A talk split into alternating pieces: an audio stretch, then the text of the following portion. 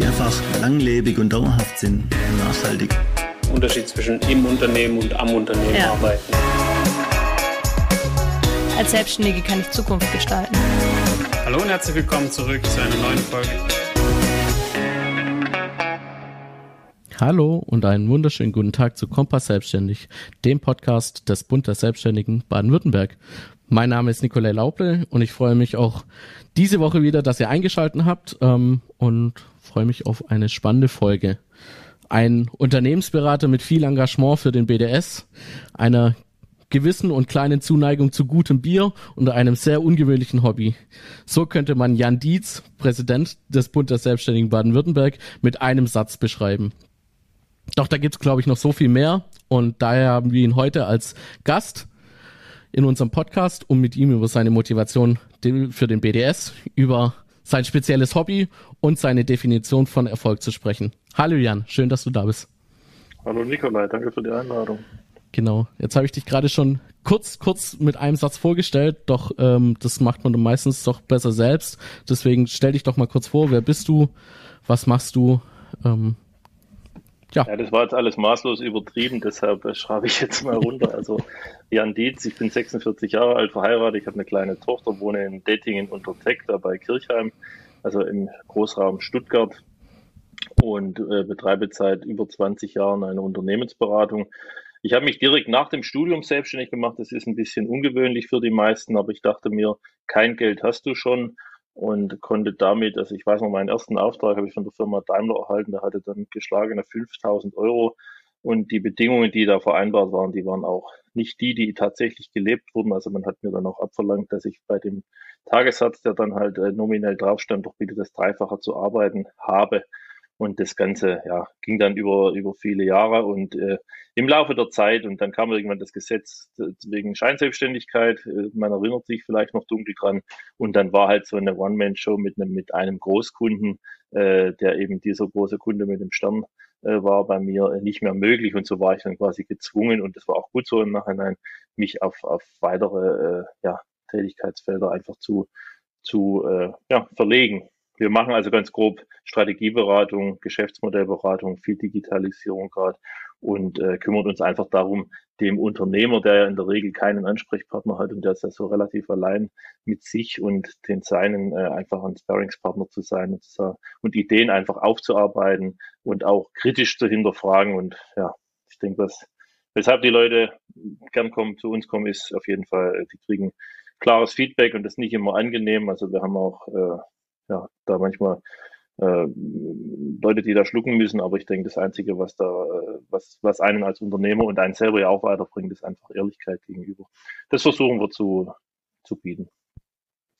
Ja, jetzt habe ich ein bisschen den Faden verloren. Äh, kurz was zu mir vielleicht noch. Äh, ich bin Betriebswirt von Beruf, äh, habe in, in Nürtingen an der Fachhochschule studiert und ja, bin hobbymäßig, du hast es ja angesprochen, äh, engagiert. Zum einen in meinen, das ist nicht so ganz Hobby, das sind in meinen Beteiligungen, in meinen Startups im Bereich künstliche Intelligenz und im Bereich äh, Massendaten, Big Data äh, und aber auch, und das ist so eher so ein Hobby, dann äh, in einer kleinen Brauerei noch. Und äh, ich weiß jetzt nicht, was du mit dem, mit dem anderen gemeint hast. Äh, ich gehe jetzt mal davon aus, du sprichst da auf die Schlaraffia an. Das ist ein, ein weiterer wichtiger äh, Teil in meinem Leben. Das ist ein, ein, ein Club, der sich äh, Kunst, Kultur und Humor verschrieben hat. Das ein, wurde 1859 in Prag gegründet und hat weltweit circa 10.000 Mitglieder, ist auch kein Closed Job, also da kann jeder eigentlich äh, mitkommen. Äh, er braucht einen Paten, aber das ist unproblematisch. Und das ist für mich so einmal in der Woche im Winter die Zeit, mal wegzukommen von allem Beruflichen und mich wirklich bloß äh, eigener, äh, intelligenter Blödelei zu widmen. okay.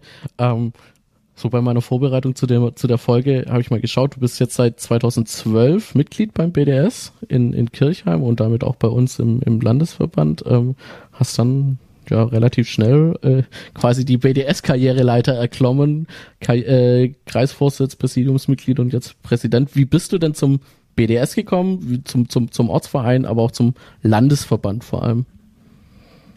Also ich bin ja, man hört es vielleicht, äh, kein gebürtiger Schwabe und wir sind hier zugezogen. Also ich wohne jetzt schon seit ich 16 bin hier, aber nee, ist gar nicht wahr, seit ich 18 bin etwa.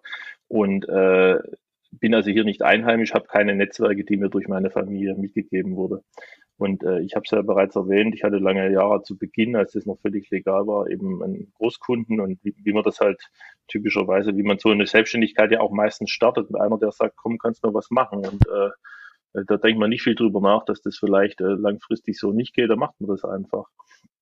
Und äh, hatte dann irgendwann eben die Situation, dass ich mich nach, nach neuen Kunden umschauen musste und dazu braucht man, zumindest in meiner Branche, einfach Netzwerke. Ich kann ja niemanden Prospekt schicken und sagen, ey, du brauchst bestimmt Beratung.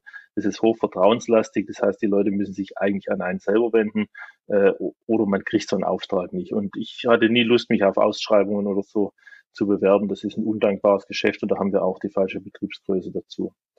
Und äh, ja, wir kannten oder ich kannte aus meiner Sicht, aus unternehmerischer Sicht zu wenig Leute, die die Unternehmen äh, führen und, und, und halten.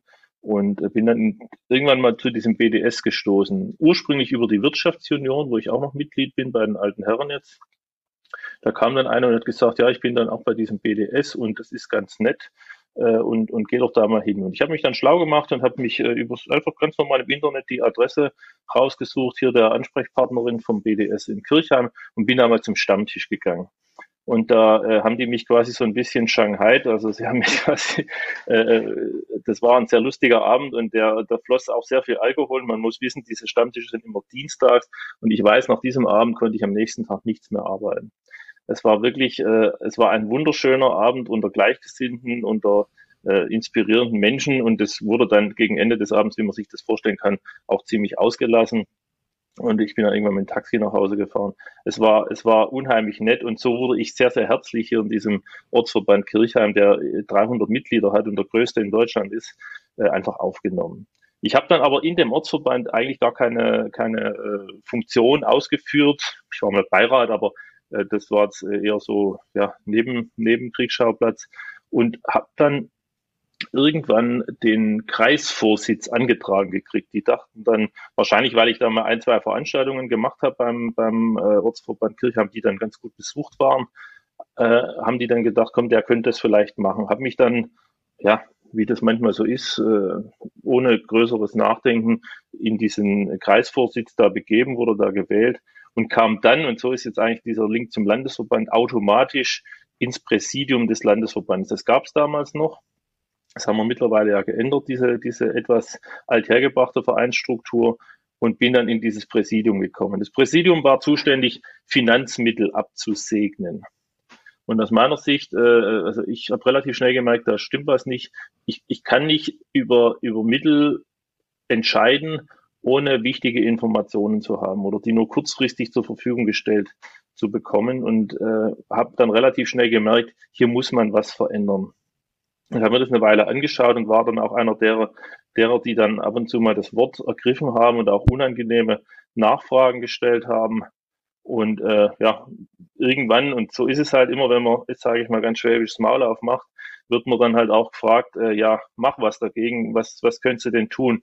Und ich habe dann ganz konkret eine, ja, so eine Restrukturierungskommission äh, ins Leben gerufen oder wurde dann gefragt, ob ich die leiten könnte, weil wir auch viel Erfahrung eben in diesem Restrukturierungssektor haben. Wenn man Strategie und Geschäftsmodell berät, hast du auch eben Kunden, wo es gerade nicht so läuft. Also nicht nur die, wo es gerade besser, immer besser wird, sondern eben auch die, wo man schauen muss, was muss ich denn verändern, was kann ich Gutes behalten, aber was muss ich eben auch wegschmeißen, um es durch was Neues zu ersetzen. Und wir haben die üblichen Methodiken, die man da so ja, verwendet, einfach auch angewandt.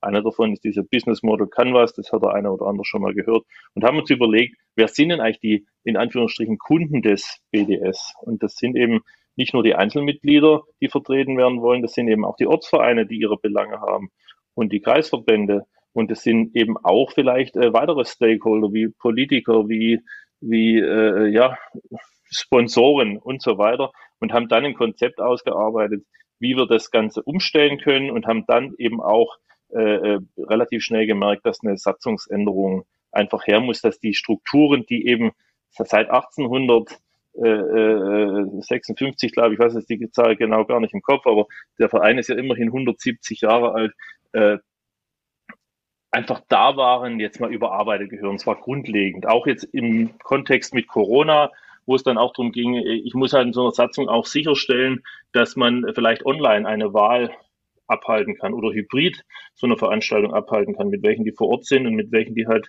nicht vor Ort sind, aus welchen Gründen auch immer.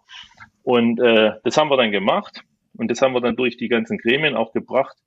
Und äh, wie das so schön ist, wenn man Vorschläge bringt, fragt am Schluss einer, ja, wird es das denn auch machen? Und dann kann man aus meiner Sicht eben nicht mehr kneifen und sagen, äh, nö, das macht dann bitte jemand anders, weil wenn man sich so weit aus dem Fenster gelehnt hat und hat einen Vorschlag, einen profunden Vorschlag ausgearbeitet, dann muss man auch äh, den Schneid haben, den dann umzusetzen. Und so kam es eben dann, dass wir uns auch haben aufstellen lassen. Übrigens das komplette, also fast die komplette Gruppe derer, die, die quasi an dieser äh, Restrukturierung beteiligt waren, haben dann eben auch äh, den Mut gehabt, sich aufstellen zu lassen, sind auch dann gewählt worden.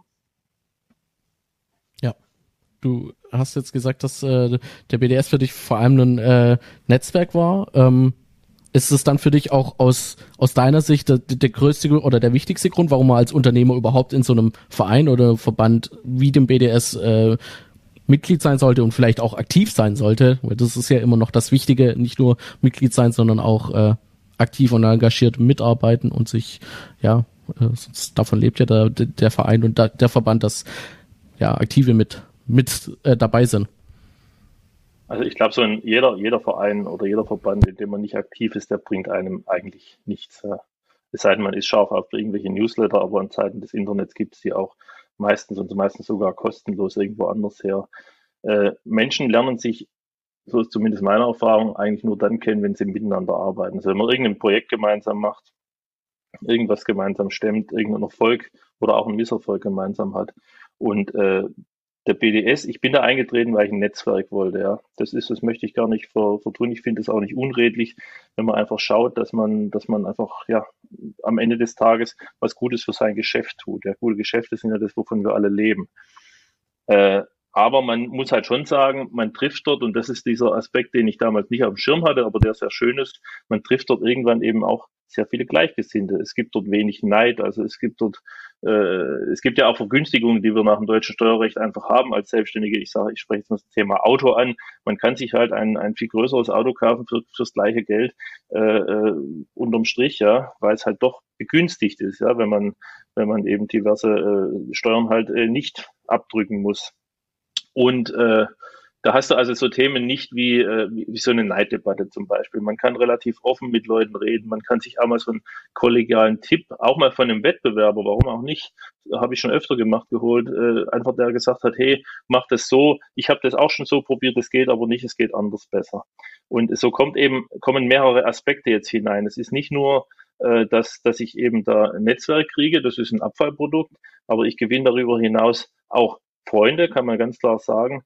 Und äh, äh, ich kann mich da auch ein Stück weit verwirklichen. Ja? Also ich kann auch Dinge umtreiben, die ich vielleicht als, als One-Man-Show nicht könnte. Und so einer Gruppe Gleichgesinnter kann man viel, viel Schönes machen. Und das geht eben los von Segeltörn, den man gemeinsam organisiert, oder einer Wanderung, bis hin zu einer Betriebsbesichtigung oder irgendeinem Fachvortrag oder, oder einer gemeinsamen Reise. Und das finde ich eigentlich ganz spannend. Und ich äh, bin zwar noch in einigen Vereinen quasi äh, Karteileiche, aber so richtig aktiv bin ich eigentlich nur noch im BDS. Okay. Und, und was treibt dich dann da gerade an, im, im BDS e, ehrenamtlich, also so viel Zeit reinzustecken? Und so viel Muße und Energie? Das ist eine gute Frage, die kann ich dir gar nicht äh, beantworten, weil es ist schon, es ist, also gerade im Moment ist es extrem viel, aber ich empfinde es nicht als Last und ich, ich weiß nicht, wer das kennt, man hat ja so Termine, die auch mal so semi-privat sind, also da muss man sich auch sehen lassen, so eine Abendveranstaltung. Und beim BDS habe ich eigentlich selten das Gefühl, dass ich jetzt dahin muss, ja, ich gehe in der Regel ganz gern, und äh, das kommt auf die Tagesform ein, das ist ja logisch, wie der Tag war, ob man da noch eine Abendveranstaltung mitnimmt. Aber ich empfinde es nicht als Last, sondern ich finde es als durchaus ganz, ganz schöne Bereicherung. Ich, ich kann dir nicht beantworten, warum ich es in dieser Intensität tue. Wahrscheinlich, weil ich einfach Spaß dran habe. Das ist ja das Wichtigste. Okay. Uh, und dann neben, du hast, du hast es vorhin schon angesagt, neben deiner ehrenamtlichen Arbeit und klar deinem beruflichen, beim äh, neben der ehrenamtlichen Arbeit beim BDS und deinem Beruf als Unternehmensberater hast du noch dieses äh, doch außergewöhnlich hoffe, was ich super interessant finde, äh, weil ich auch erst über dich darüber äh, ja drauf gekommen bin, ähm, diese deine Mitgliedschaft bei Schlaraffia oder als als Schlaraffe nennt man das dann, glaube ich. Wie genau. kam es dazu und was ist da auch für dich der Reiz dazu, weil es ja doch ja. Ach, das ist letztlich auch, wenn man es, also fällt mir jetzt wirklich gerade ein, aber das ist eigentlich auch dem BDS geschuldet. Ich habe ein, ein, ein, weiteres BDS-Mitglied in, in Kirchheim-Tech, äh, der kam irgendwann, der hat sich, also der war aus einem Großkonzern, hat sich dann aber justament da selbstständig gemacht und äh, kam dann irgendwann auf uns zu und wollte einfach einen Kooperationspartner haben. Ja. Wir saßen ganz beim Tasse Kaffee und haben uns da so unterhalten. Und diese Kooperation, die ist sehr, sehr intensiv geworden. Wir haben sehr, sehr viele Kunden auch gemeinsam, wo halt der eine oder der andere immer im Lead ist und, und guckt, dass er das Projekt oder die Begleitung des Kunden einfach äh, abbildet. Und der hat irgendwann mal, ich weiß noch, ich, hat, ich hatte dem mal davon erzählt, dass ich in, von einer meiner ehemaligen Freundinnen, der Vater, der, der kannte einen, der in so einem seltsamen Club war und äh, äh die sich immer da trafen und sich da Gedichte vorgelesen haben, etc. Und dann sagte er, ja, du meinst die Schlaraffen? Sag ich, ja, ja, da bin ich Mitglied.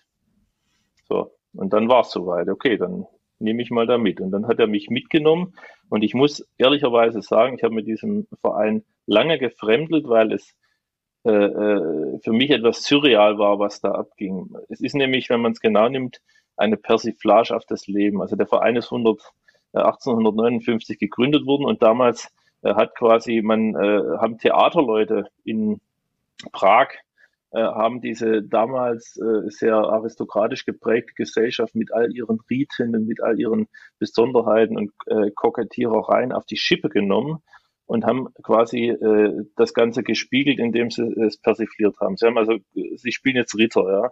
Und so ist Schlaraff ja auch. Man, es ist ein Club von Männern, also äh, das muss man vielleicht dazu wissen. Äh, und man, man durchläuft dann, wenn man da aufnimmt, quasi die die Karriere, bis man irgendwann mal zum zum Ritter wird. Äh, das Ganze ist ist schmückendes Beiwerk. Es gibt einen festen Ritus, äh, aber am Ende des Tages dient es der der Bespaßung der eigenen Mitglieder. Also was machen wir da? Wir, wir, wir treffen uns da einmal in der Woche und zwar nur im Winter. Hintergrund ist, dass früher mal die Schauspieler im Sommer kein Engagement hatten an der, am Theater und dann mussten die tingeln. Das heißt, die mussten sich anderweitig ihr Geld verdienen auf Jahrmärkten und so weiter. Also, aber im Winter hatten die ein Engagement. Winter ist Theatersaison. Und jetzt hatten die dann am Winter, im Winter jeden Abend, äh, einmal die Woche haben die sich dann getroffen äh, zu so einem ja, Spiel, wenn man möchte zum schlaraffischen Spiel und haben dann angefangen, sich gegen, also jeder, der was gut kann, kann das dort zum Besten bringen. Der eine kann gut singen, der nächste spielt gut ein Instrument, der übernächste kann gut dichten, äh, der andere äh, äh, kann irgendeine Geschichte zu irgendwas äh, erzählen. Also und das Ganze ist eine, wie ich finde, sehr, ja, wie soll ich sagen, also sehr auf einem sehr hohen Niveau ein, ein, eine Bespaßung gegenseitig. Und das geht dann den ganzen Abend. Man isst da was, man isst zusammen, man trinkt was, man hört sich gegenseitig äh, äh, lustige oder auch tiefsinnige Sachen sagen, singen äh, und sonstiges spielen und äh, geht dann, und das ist das, was mich dann auch überzeugt hat, da mitzumachen, geht dann irgendwann um 10, 11, 12 nach Hause und der Kopf ist wie leer gefegt. Man hat keine beruflichen Probleme im Kopf. Es ist ein völliges Umswitchen, ein Eintauchen in eine andere Welt, die einen mal so äh, runterkommen lässt. So, das ist so im, im Groben das. Der, das ganze Thema erschließt sich erst nach einer Weile und dieses Spiel ist eben eine Persiflage. Und äh, da muss man erstmal verstehen, ob das jetzt wirklich alles ernst gemeint ist. Meistens ist es überhaupt nicht ernst gemeint. Man lernt auch sehr schön über sich selber zu lachen. Okay. Ähm, gut, jetzt, jetzt waren wir gerade beim, beim Hobby und so dem, dem, dem Spaß und, und dem äh, selbst über sich lachen. Das kommen wir jetzt eher wieder zu vielleicht nicht ernsten Themen, aber so was anderem. Ähm, eine ganz, ganz einfache Frage, aber die, die immer sehr viel über Personen aussagt, finde ich, ähm, wie man für sich selber Erfolg definiert. Und ich mir ist es jetzt eigentlich auch egal, ob du das jetzt im beruflichen Sinne Erfolg oder im, im, im ja, gesellschaftlichen Lebenssinn, Erfolg, einfach wie du, was kommt dir in Sinn, wenn du sagst äh, Erfolg? Was ist für dich Erfolg? Das ist eine, eine schwierige Frage, weil die eben viele Aspekte hat, aber ich denke, jetzt mal vom Ziel her kommend, Erfolg ist dann, wenn es mir die Freiheit gibt, egal jetzt privat oder beruflich, Zeit und auch Geld zu haben und auch die Möglichkeit, auch die Gesundheit zu haben, mich Dingen zu widmen, die ich gerne machen möchte. Also das, und zwar nicht Zeit äh, von etwas zu haben, sondern Zeit für etwas zu haben. Und das kann eben der, der Aufbau einer, einer Firma sein, das kann die Ausübung eines Hobbys sein. Äh, und ich finde, wenn man das dann macht, muss man das auch, sollte man das, das ordentlich und gewissenhaft machen. Bin da ziemlich, ja, äh, wahrscheinlich deutsch geprägt, keine Ahnung, aber äh, ich, ich empfinde es ganz wichtig, dass wenn man erfolgreich ist, dann kann man Dinge einfach umsetzen. Ja? Dann brauche ich auch keinen Fragen, der, der mir was ermöglicht. Dann sage ich, okay, wenn ihr das nicht wollt, dann mache ich das halt alleine. Und das ist eine ganz große Freiheit. Und diesen Freiheitsgedanken, da lachen ja immer alle im BDS-Vorstand drüber, dass ich das so ein bisschen, äh, ja, oder wird damit aufgezogen, so ein bisschen immer proklamiere, diese Freiheit, weil ich eben, äh, wie man es ja eben, wie ich es gerade schon gesagt habe, äh, in Sachsen groß geworden bin zu einer Zeit, wo es eben noch diese Freiheit nicht gab. Und ich finde es eben nicht selbstverständlich, äh, dass die, dass die da ist. Und ich genieße sehr, dass mir keiner sagt, den ganzen Tag über keiner sagt, was ich zu tun und zu lassen habe. Natürlich sagt mir ein Kunde schon, er möchte was bis dahin fertig haben. Und wenn ich es ihm zugesagt habe, muss er auch machen. Also es ist ja nicht ganz frei von Zwängen, das Leben. Aber ich kann im schlimmsten Fall auch immer noch sagen, wisst ihr was, dann macht's halt, ich mach's aber nicht mit. Und diese Freiheit zu haben, das ist mir ganz, ganz wichtig und darüber definiert ich meinen Erfolg. Also Geld oder so, ja, das ist ein, eine Rahmenbedingung, die muss, die muss stimmen, aber eigentlich ist das ja auch nur ein Mittel der Gestaltung, ja. Dann kann ich, also wenn ich halt gar kein Geld habe, bin ich auch nicht frei, ja.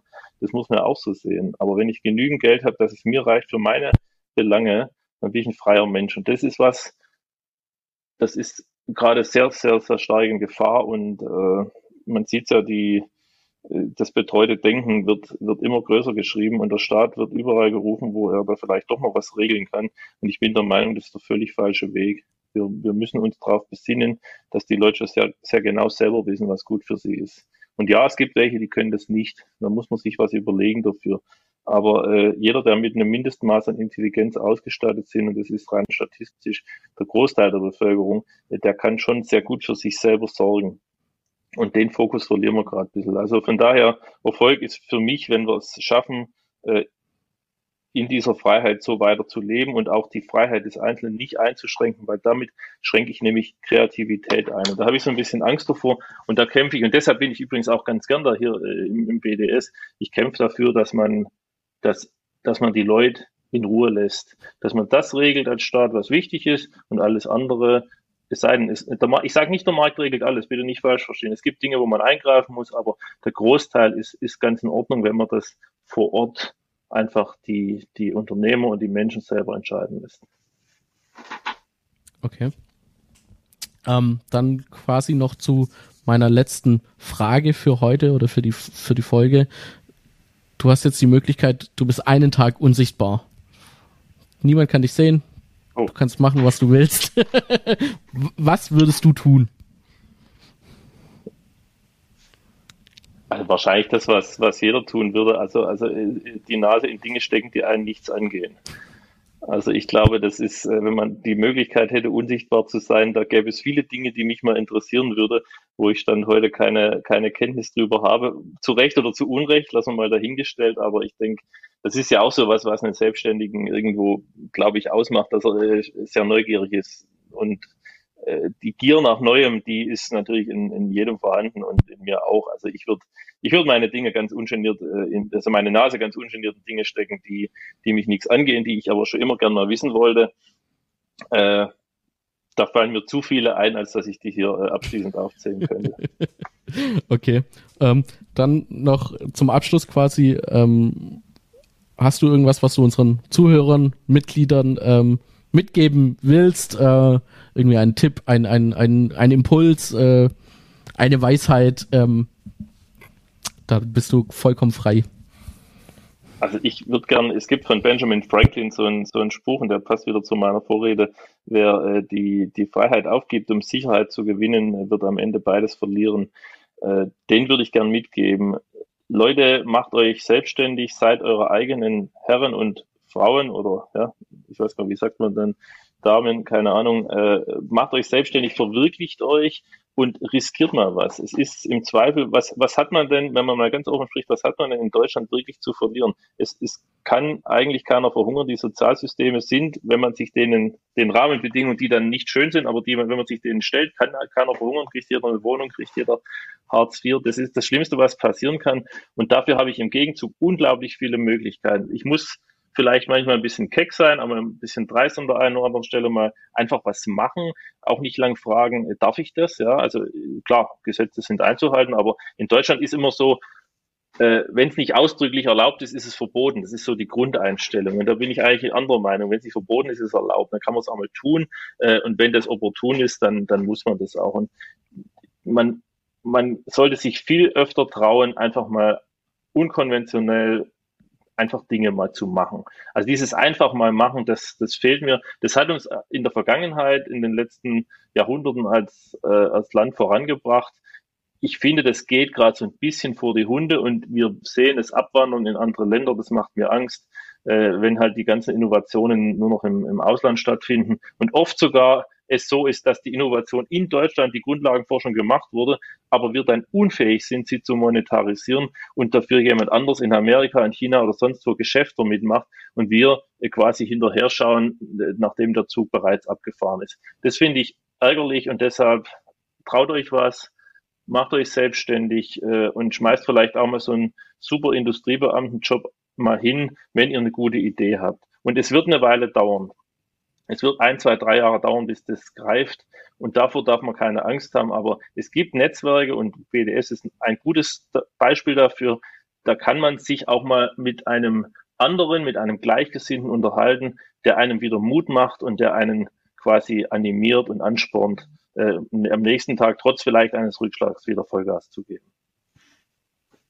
Ja, danke für diesen Impuls. Ich glaube, ähm, das da kann ich mich nur anschließen. Ähm, ich danke dir, Jan. Vielen Dank für das Gespräch, dafür, dass du dir Zeit genommen hast.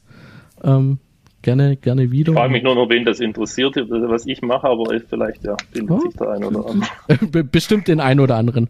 Ähm, dann bleibt mir nur noch äh, übrig, unseren Zuhörern eine schöne und vor allem erfolgreiche Woche zu wünschen.